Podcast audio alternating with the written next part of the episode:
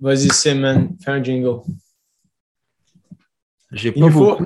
il nous faut une tune d'intro pour le podcast. Quelqu'un peut nous en composer une? Ça, serait, ça serait nice. Parce que it's bad, genre, on n'a pas d'intro, Ouais. je me rends compte. Tu sais, ça, ça prend du peps, que les gens se connectent, puis c'est comme Ah, c'est nice, le podcast de Liberté 45 commence. Serait malade. Top 40 Canadiens. Good job, Sim. On a fait top Félicitations. 10 déjà une fois.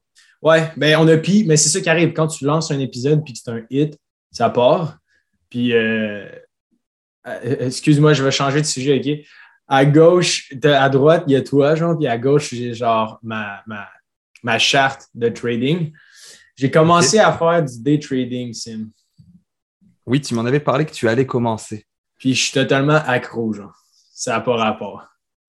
Partage-moi ton expérience, j'ai hâte. C'est vraiment euh, comme du crack, là, genre. Puis je suis vraiment quelqu'un qui, Je me rends compte que, tu sais, je suis quelqu'un qui va développer des addictions, là, mais peu importe pourquoi, là, dans le sens que ça peut être pour le mieux ou comme pour le pire. Je pense que c'est un trait, là, de- de- en- qui fait en sorte que tu un... Je sais pas, tu es capable de construire des projets ou pas, là, de genre être... T'es t'es addict à la gourou. Le gourou, man. Nice. Conseil. Commencez pas. Moi, je bois pas de café, mais quand je suis tombé dans le gourou, ça a été dangereux. là. Ouais, moi, je suis café glacé, là, all the way cet été, là. Je sais pas ce qui se passe. là. Ok. Hmm. Donc là, day trading, ça fait combien de temps que tu as commencé?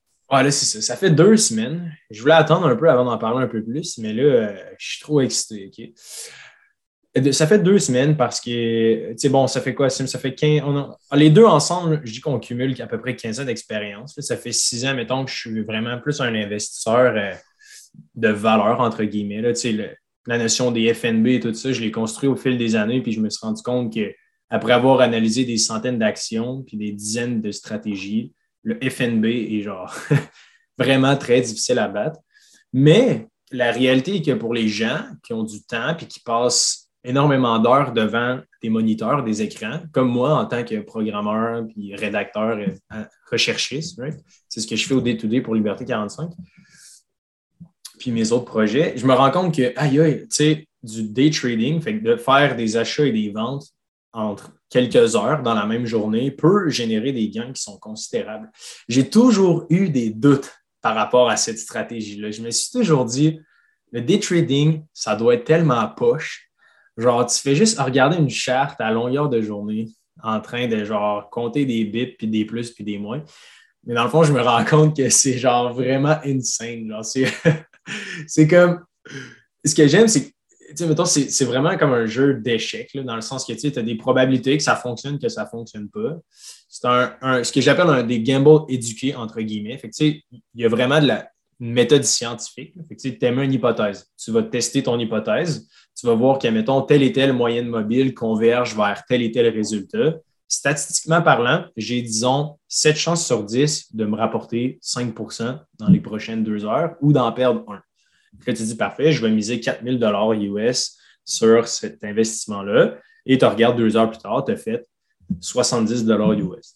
Là, tu es comme, ah, génial. Puis là, moi, en ce moment, pour mes deux premières semaines, euh, mon but, c'est justement de faire à peu près 100 US par jour.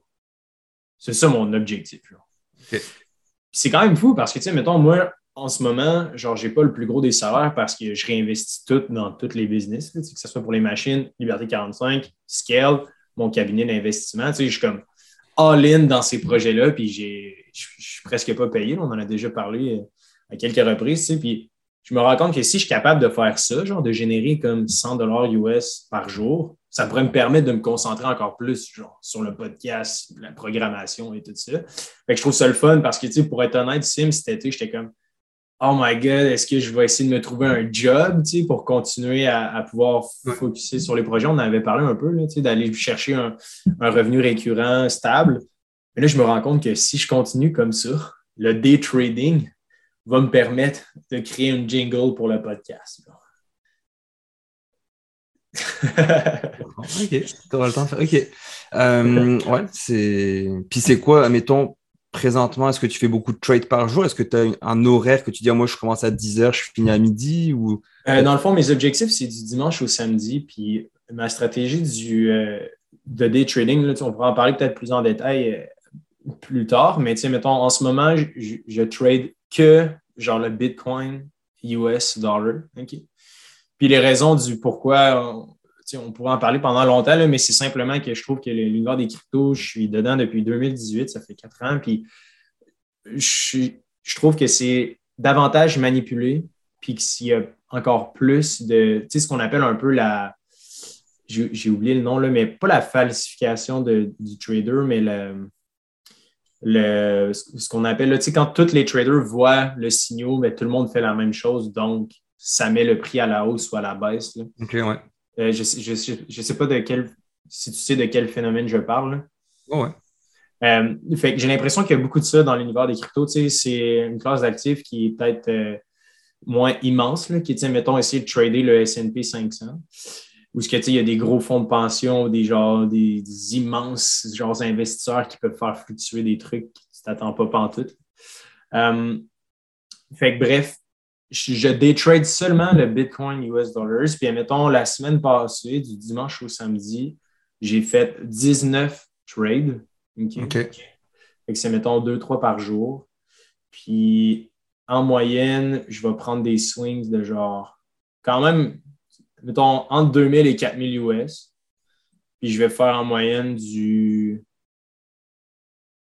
1 à 1,5% genre du 1, à 2% de rendement par trade sur un investissement. Fait que, mettons, je vais faire, exemple, je te lis mon, mon, mes profits puis mes pertes de mes 10 derniers trades. Maintenant, j'ai commencé fait plus 60, plus 48, plus 14, plus 113, moins 84, plus 95, moins 49, plus 53, plus 133, plus 6, moins 5, plus 37, moins 4, plus 85, plus 23. Bref.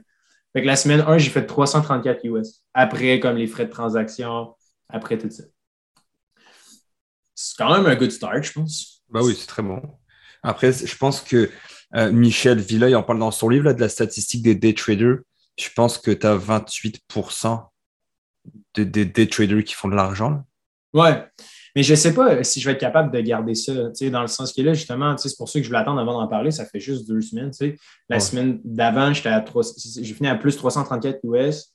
Puis là, en ce moment, ça fait deux jours qu'on a commencé cette semaine, j'étais à plus 90. Mais je ne sais pas, peut-être que. Mais ce qui arrive, c'est que j'achète puis je vends. Euh, tu sais, dans le fond, je, fais de la vente à découverte puis j'achète aussi. Tu sais, je, short. Puis, peu importe que le prix du Bitcoin monte ou descend, je veux dire, j'ai la chance de pouvoir en bénéficier. Mais j'ai hâte de voir, Sim, Je ne sais pas, pour être honnête, peut-être que c'est juste la chance du débutant puis que je vais juste quand même tout perdre dans un mois. Mais de toute façon, je ne peux pas tout perdre parce ah, que je mets, un stop là le portefeuille d'un day trader habituellement lui dure un an. Mais c'est ça. Puis ce que je vais faire, c'est qu'ultimement, je vais partager, oui, genre publiquement mes performances, mais aussi pour les membres de Liberté 45, je vais donner accès à mon, mon portfolio. Fait que, je le vois vraiment comme une, expérience. Je pense mhm. que ça va être intéressant pour les gens. Parce que moi, honnêtement, tu en parles beaucoup puis tu as, plus d'expérience que moi là-dedans, mais j'ai toujours été sceptique à l'idée de faire du day trading j'ai vraiment été très, très sceptique. Je suis quelqu'un qui croit immensément au pouvoir des FNB puis du DCA puis d'acheter à chaque semaine. Mais j'ai l'impression que il, me faut une source de, revenus, genre. Fait que là, je suis comme, oh my god, day trading pourrait être intéressant parce que pourrait me permettre de tester, genre, qu'est-ce que tout le monde dit sur Internet, genre. Puis, tu sais, les gens qui se promènent dans Lambo, ils font tous du day trading ou du forex trading, right?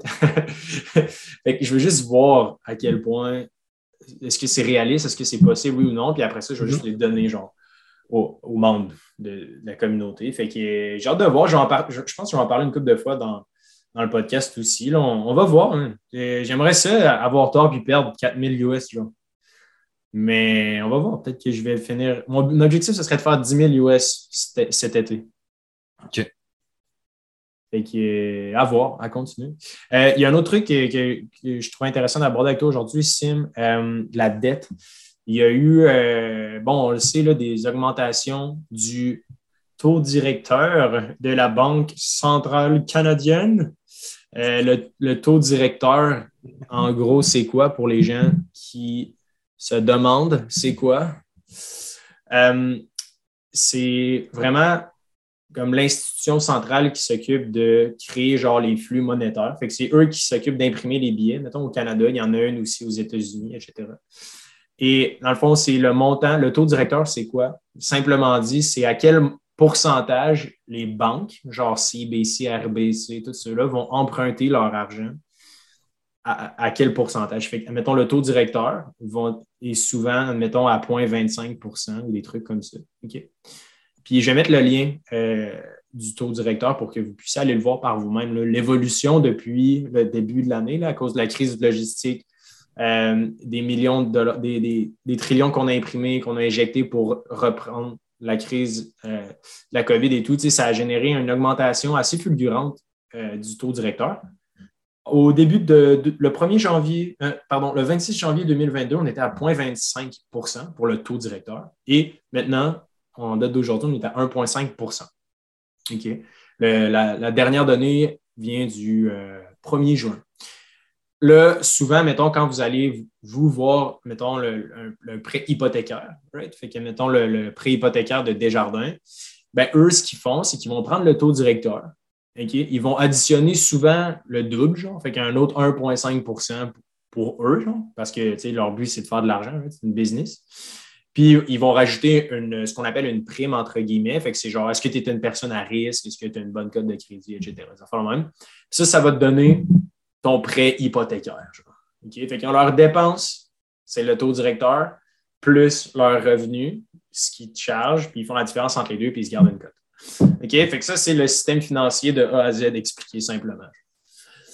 Puis là, ce qui arrive, puis pourquoi je trouve ça intéressant d'en parler, c'est que la dette, genre, va être quelque chose de vraiment important. Genre, la gestion de la dette dans les prochains 12 à 36 mois, vont être, selon moi, un facteur super important parce que, genre, quand on a des liquidités, Sim, je serais curieux d'avoir ton opinion là-dessus, mais quand on a des liquidités, en ce moment, plus que jamais, on a tellement de pouvoir. Ce que je veux dire par là, c'est que tout le monde contracte encore plus de dettes, genre, en ce moment. Puis ce qui va arriver, c'est que les gens vont avoir euh, leur, mode de vie vont être à côté. Là, ils vont la tête à peine au-dessus de l'eau parce que l'essence va coûter 7 du, du litre. Euh, la tomate à l'épicerie va coûter 4 piastres, la carotte 7 piastres. Puis tout ça, ça va faire en sorte que les gens n'auront plus d'argent pour investir. Puis là, ce qui est malade, c'est que dans ces moments-là, ceux-là qui sont fortunés puis qui ont la chance ou qui ont pensé à mettre de l'argent de côté, ben maintenant ou jamais, dans l'édition dimanche passé de la newsletter, j'avais écrit l'opportunité d'une vie, mais c'est quand même vrai quand tu y penses parce qu'une chute comme ça, de genre moins 20% en ce moment du SP 500, ça arrive une fois aux 10 ans.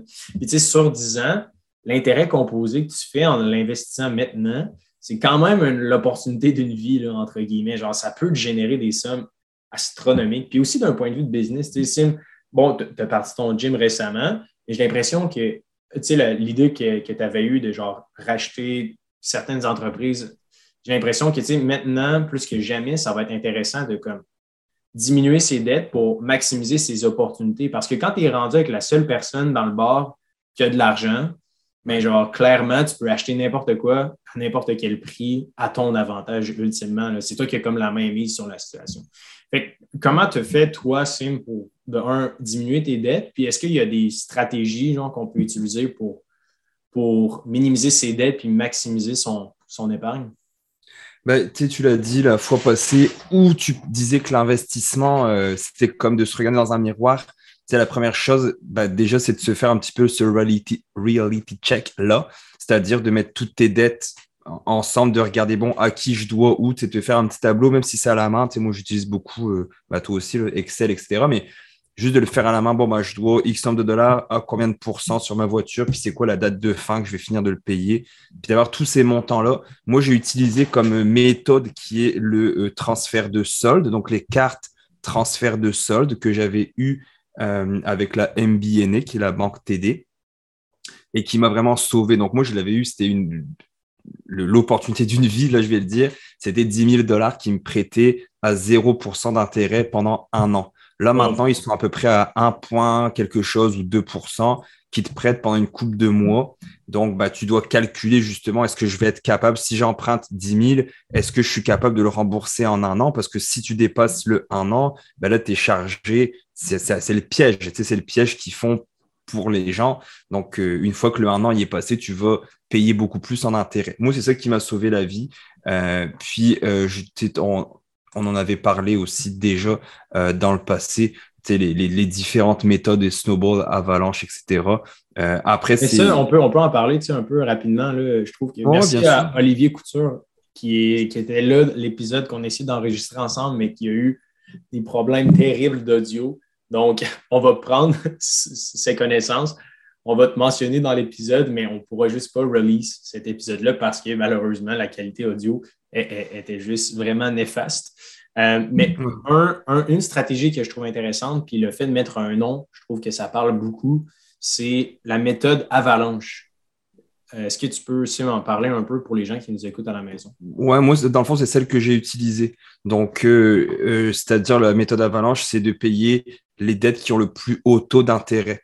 Donc, tu parce que.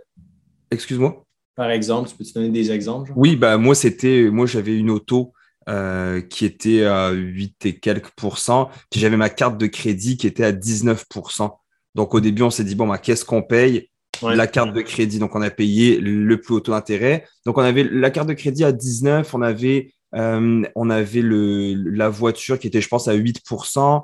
Euh, Catherine, elle avait un prêt étudiant qu'on a payé en dernier qui était, je pense, aux alentours de 4%. Puis l'hypothèque, ben, ça, on, la paye dans le sens où on la paye chaque mois, on ne la paye pas en accéléré. Donc, on a commencé avec le plus haut euh, taux d'intérêt en premier, qui est une des stratégies que moi j'aime bien parce que c'est là où tu vas chercher euh, le, gros argent. C'est au lieu de donner 20% à ta banque, bah, tu le gardes pour toi ce 20%-là. Euh, ce que j'ai préféré faire.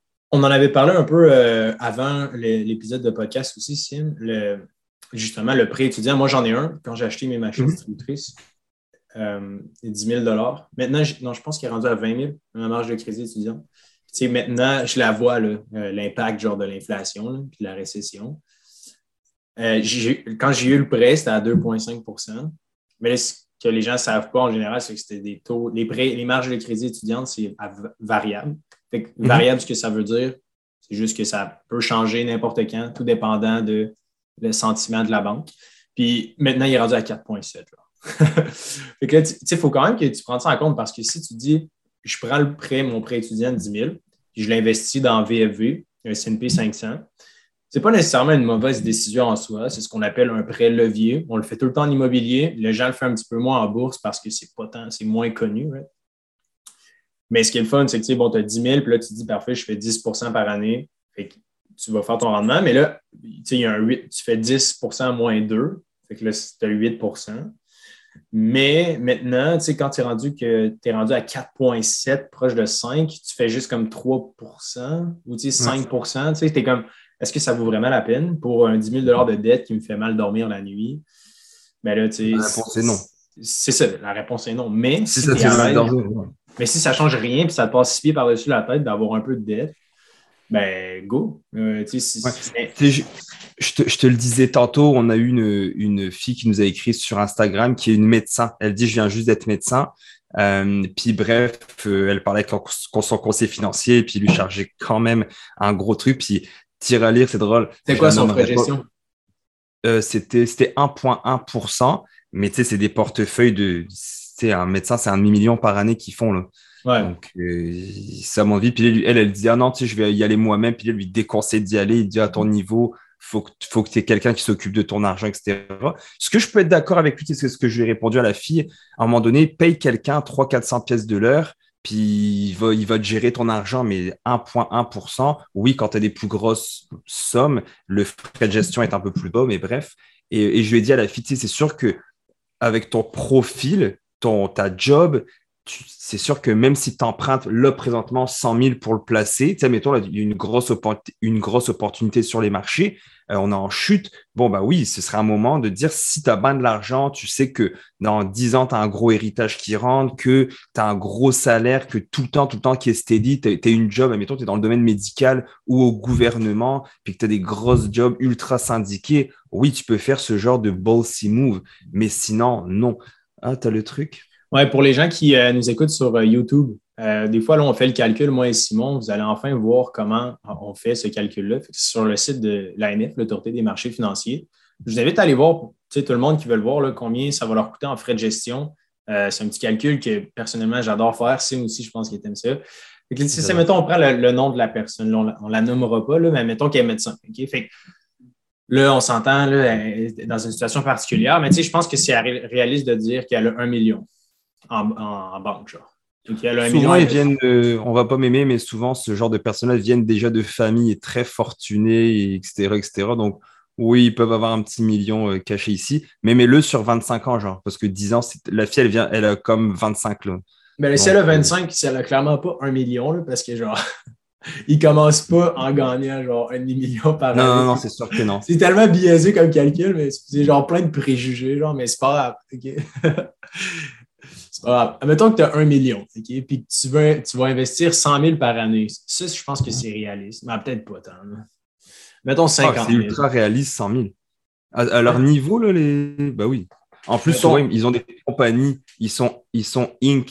Donc, ils, font, ils peuvent vraiment investir. Euh, OK, mais mettons un médecin qui réussit à investir 100 000 par année et qui a déjà un million. Il se dit parfait, j'écoute le podcast de Hugues Simon, puis j'investis dans VFV, fait que je vais faire à peu près 10% par année. Ou elle dit non, non, non, je vais faire affaire avec un conseiller financier 1,10. OK, check ça. Checkez ça, guys, checkez ça. Euh, la deuxième colonne que vous voyez ici sur le graphique, au bout de 25 ans, cette dite personne-là va avoir 16,4 millions en banque. Mais ça, c'est en faisant affaire avec un conseiller financier. Si elle le fait par elle-même, elle va avoir 20,2 millions. Pour un, pour un, c'est fou, pour un maigre coût de 4,2 millions. la gestion de votre portefeuille sera faite en deux clics par année d'une durée d'une minute ça revient cher du clic pour faire affaire avec un conseiller financier. Mais je dis ça, puis tu sais, je veux dire, moi-même, je suis en train de le devenir. mais je pense juste que c'est important d'être conscient. Si tu es capable, puis let's go, genre, fais le bootcamp, puis sauve 4 millions. Tu comprends ce que je veux dire? Oui, parce qu'il y en a qui sont, il y en a qui ont de l'argent puis qui vont en faire de l'argent. C'est pour ça que pour en revenir au sujet des, dettes avec cette fille-là, ben, c'est ce que je lui ai dit à ton niveau de vie. Tu sais, oui, tu, tu pourrais te permettre de payer quelqu'un de l'heure, de dépenser une coupe de mille par année, mais avoir un frais de gestion d'1,1% pour qu'ils font. On le sait ce qu'ils font exactement, toi encore plus que moi. Mais, mais moi, je m'arrangerais, mettons, là, que je serais à la place de la, fille ou du gars là, qui est médecin. J'essaierais de trouver quelqu'un, mettons, un conseiller financier ou moi ou toi. J'irais le voir, je t'écrirais, je dirais, je te paye 30 000 par année. Puis genre, je veux que tu fasses un meeting par mois ou un meeting par semaine puis que tu me coaches, que tu challenges mon portfolio, que tu genre que, tu, que je te montre mon compte Questrade, puis qu'on regarde ensemble, genre, à chaque mois. Puis je te paye 20 000 par année, genre. Parce que le problème, c'est vraiment le, frais de gestion, c'est que ça augmente au fil des années. Genre, c'est comme pack, le pack, le pack, l'espèce d'effet boule de neige qui est comme malsain. Genre, je sais pas. Tu sais, tu dis 50 000 par année fixe, là, puis tu vas avoir le même, un meilleur encadrement, genre, je te le promets, right? Mais même quelqu'un, on l'avait calculé la fois passée, même quelqu'un qui. qui euh, attends, je vais le faire direct. On va dire que tu as déjà investi 10 000, tu as investi annuellement le coût de ton CELI, donc 6 000 par année. Partageons ton écran. Ouais, un instant. C'est ça, sur YouTube, guys, je vais mettre le lien de l'épisode pour les gens qui nous écoutent sur Spotify puis Apple Podcast. Aussi, vous allez pouvoir jeter un coup d'œil. Maintenant, on, est sur YouTube aussi. Il y a déjà quand même plus de 8000 personnes qui sont abonnées à la chaîne, donc il faut aller voir. Euh, je Mais ouais, qu'est-ce que tu disais, ça? Vois-tu mon écran? Ouais, ouais, c'est bon. OK. Bon, bah là, j'ai pris quelqu'un vraiment normal parce que là, on prend une médecin qui fait un demi-million par année. Tu sais, des fois, les gens vont comme OK. Mais tu sais, même quelqu'un à 10, 10 000, qui a déjà 10 000 puis qui investit annuellement 6 000, qui n'est pas énorme, je le rappelle, où on peut le prendre en couple, euh, un rendement de 10% sur 25 ans versus que tu investis dans VFV à 0,2. C'est 0,08, hein, by the way. Fait que 0.1. Ok, donc, euh, touk touk touk. Ouais, c'est quand même 100 quelques mille par année. Non, c'est pas en plus. C'est 207 000. Ouais, c'est ça, 200 000. C'est une maison, là. C'est une maison complète. Ben, j'exagère. Donc, c'est ça, tu là, on parle de, de, de, de, gens vraiment classe euh, moyenne, un couple normal qui met 3 000 chaque, là, 6 000 par année. C'est pas, sur 25 ans, c'est correct tu veux vraiment payer ça? C'est pour ça, Sim, que je veux, pour ça, que je veux ouvrir mon cabinet et offrir genre 0.5% de frais de gestion. Ou genre, un taux, une facture mensuelle, genre 10$ par mois. Et puis je vais te coacher. Tu sais, genre, je sais pas si tu comprends ce que je veux dire. Je trouve ça un peu ah, malsain. tu vas te faire brûler la, ta maison puis ta voiture. Là. Pas commencer. Ben, tu peux pas, euh, je pense, je pense pas, là, je parle peut-être à travers mon chapeau, là, mais tu peux pas. Euh, ils ont des. C'est comme les, les, les téléphones, tout Vidéotron, TELUS, etc. Ils se parlent tout ensemble. Euh, ouais. Ils ont, ils ont des comités. Nous, les agences de placement, euh, on a une, une, association qui nous, euh, qui nous regroupe et on, ils font des meetings une fois par année avec les grosses agences, puis donc toutes les compagnies publiques et les moyennes, on va dire. Et ils déterminent les taux que ça, que ça va être. Comme ça, ils se font de la compétition saine où tu peux pas descendre ou monter entre. Mais tu peux. Une, les banques, my God. On va te retrouver au fond du Richelieu. Est-ce que Sim, man, tu vas, tu vas me protéger? T'es genre ceinture noire en Jiu-Jitsu, mec? Ceinture euh, noire en karaté, Jiu. je me trompe tout le temps. Tout le temps. genre, à chaque fois, là, genre, je massacre complètement. Genre, soit, mettons, l'art martiaux que tu fais ou, genre, ta ceinture. c'est ça, c'est pas grave. il est ceinture jaune en, genre, boxe. C'est ça, quand même. Mais, pour revenir à, à, la gestion de dette, le, truc Avalanche, je trouve ça intéressant. Il y avait un site web aussi, là, euh, quand même cool. Ça s'appelle undebt.it. Je vais mettre les liens dans les notes de l'épisode euh, sur YouTube.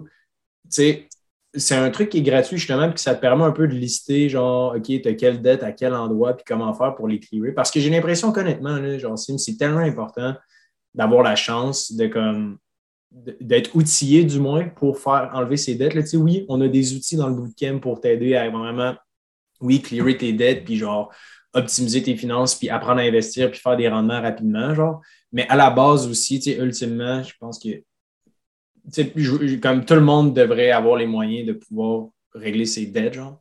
Mais je pense que cet outil-là, justement, qu'on a découvert récemment, undebt.it, c'est gratuit, tu peux comme lister toutes tes dettes, avec tes taux d'intérêt, puis voir un petit peu une performance, puis suivre comment, comment clearer ça. Euh, puis la méthode avalanche, honnêtement, j'irais avec ça aussi. Euh, il y en existe d'autres, comme la méthode snowball, qui est genre à l'inverse de partir avec un plus petit solde. Fait que, mettons, prendre sa. Mais je trouve ça bizarre, la méthode snowball. Le plus petit solde, puis. De, c'est surtout mental, en fait. C'est pour clairer, tu sais, quand tu as OK. dettes c'est le, plus petit, le plus petit solde, mais genre le plus petit solde du plus gros taux d'intérêt, dans le fond. Non. Non, c'est vraiment, c'est vraiment le. Moi, je l'avais lu parce que j'ai été endetté. Euh, non, c'est pas forcément le plus gros taux d'intérêt. C'est que tu prends ton plus petit solde, qui soit avec un petit taux d'intérêt ou un gros taux d'intérêt. C'est juste que sur ton tableau Excel, tu as genre 12 lignes de dette. Tu as une paire de souliers que tu as pris, euh, whatever, ou euh, je sais pas, qui t'a coûté 1200 dollars bah, hop, tu claires celle-là parce qu'elle est plus petite. Puis ta voiture, bah, même si elle est plus un, taux d'intérêt plus haut, bah, tu le laisses là. Tu avais vu, je vais repartager mon écran euh, vite, vite. Yes. Pour ceux que je file dans pas loin. Hein. Ouais, c'est le de 2017 à aujourd'hui. La ligne rouge, c'est le taux d'épargne, et la ligne bleue, c'est le l'utilisation du, euh, du, crédit. Et on avait vu une méchante chute. Là, si vous êtes sur YouTube, vous pouvez le voir. Euh, comment maintenant les gens épargnent de moins en moins. Et on parlait justement. Ça veut dire quoi ça? Ben, Ils s'endettent de plus en plus. Regarde l'utilisation du crédit. Regarde en ce moment, janvier 2022, regarde l'utilisation du crédit. Elle ah, est, revenue plus haute qu'à son pic en janvier 2020. Donc là, les gens se, continuent à s'endetter plus.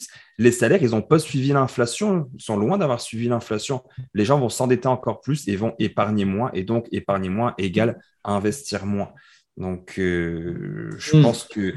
Et c'est ça, c'est la liquidité, c'est le nerf de la guerre. Donc, bah, plus tu es endetté, moins tu as de liquidité. Moins tu as de liquidité, moins tu investis. Moins tu investis, plus tu bah, moins es riche. Mais là, mettons, tu as des liquidités. Mettons, tu as 20 000 Parce que j'ai reçu quelqu'un qui m'a envoyé un courriel cette semaine. Il m'a dit euh, Salut, Hub, euh, j'ai 40 000 genre. Un, félicitations. C'est un bel accomplissement. Puis là, il dit Vu la situation actuelle, je ne sais pas quoi faire est-ce que je suis mieux d'attendre, d'investir ou d'y aller all-in maintenant? C'est, quoi, un peu ta, stratégie? Toi? Ben, on en a parlé, il y avait le DCA ou le lump sum investing. Euh, moi, je préfère le, DCA, personnellement. la différence entre les deux pour les gens qui, mettons, qui viennent de rejoindre le podcast et qui ne connaissent pas. DCA, euh, LSI, c'est quoi la différence? Je vais, les nommer parce que ton anglais n'est pas terrible, puis tu vas les décrire. Je t'emmerde. DCA, c'est le dollar cost averaging. c'est ce que j'ai dit, DCA, dollar cost averaging. LSI, c'est le lump sum investing. C'est deux façons d'investir ton argent. Puis Sim euh, explique la différence entre les deux. Dollar cost averaging, c'est euh, quand tu investis à chaque paye, donc à chaque fois que tu as de l'argent, tu investis petit peu par petit peu, à l'inverse du lump sum investing, où là, attention, la nuance, c'est que tu économises ton argent, économises, économises, économises, et à un moment donné, tu prends ton argent et tu as, as, deux sortes de choses. Donc, tu attends, tu attends, tu attends, tu attends. Une fois que tu as un bon montant, tu l'investis. Mais tu as aussi, comme le monsieur ou la madame, je ne sais pas, tu as un héritage qui tombe de 20 000 qu'est-ce que tu fais avec ce truc-là? Et le lump sum investing, donc quand tu as un héritage ou quand tu as une grosse somme d'argent qui t'arrive d'un coup, un bonus, un héritage, euh, la revente d'une maison, tu as de l'argent, ben, le best, c'est de l'investir tout de suite et de ne pas faire de dollar cost averaging. Par contre, d'épargner, épargner, épargner, épargner pour finalement l'investir, c'est bête. C'est mieux de le faire en dollar cost averaging. Donc de l'investir petit peu par petit peu. Ouais, au lieu d'attendre d'accumuler. C'est ça, la, nuance est, mince entre les deux. Mais tu sais, dans tous les cas, je pense que c'est un, un, détail, là, ultimement, on, on, le sait, là, mais c'est le temps qui va faire toute la plus grande différence. il y en a pour qui c'est moins stressant de se dire, parfait, je coupe ça pour chaque semaine, puis je l'investis, fine. Il y en a qui c'est genre, dès que tu as de l'argent. Ouais, c'est ça. Il y en a qui c'est comme, dès que tu as de l'argent, dès que tu as de l'argent, vas-y, comme, investis-le là, genre, right? Fait, fait que je trouve ça cool. Puis toi, mettons, es plus, tu fais plus du dollar cost averaging dans le fond? Ou... Euh? Ouais, vraiment. Moi, à chaque paye, je mets de l'argent à chaque paye, à chaque paye, à chaque. Vraiment, là, pour ma fille, c'est pareil. Ben là, on a fini le RE, je peux plus en mettre, j'ai plus de place. max euh, ouais. Tu le max out à combien? Euh, écoute, il faudrait que je joue mon compte, mais je, je sais pas, là, c'est 12 500 qu'on pouvait mettre. Je crois, je regarde, j'en parle au prochain podcast si tu veux. Ouais, non, pas de stress. Euh, je te pose la question comme si tu savais genre euh, tout par cœur. Fait que euh, Sim, man, je dois filer, j'ai une rencontre à 4 heures qui commence. J'aurais aimé ça, c'est intéressant. Je vais te tenir au courant pour le day trading de mon parcours. J'ai hâte de voir ce que ça va donner. Ça va peut-être me voir dans la rue avec une pancarte dans pas long.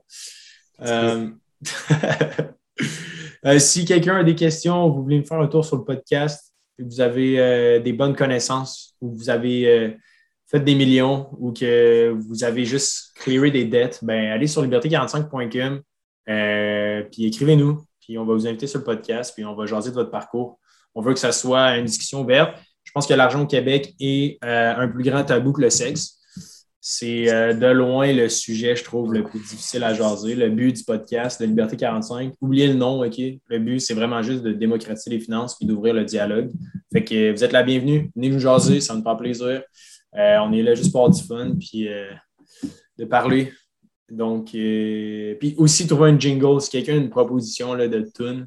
C'est ça qui arrive avec les jingles, Sim. Je ne sais pas laquelle choisir. Tu, tu ben, veux qu'on fasse tu qu'on soit genre plus banjo ou genre? Non, non. OK. On va en trouver une. D'accord. All right, tout le monde, à la semaine prochaine, on, va se revoir sur euh, Spotify, Apple Podcasts, YouTube. Euh, puis euh, voilà. Ciao. Bye.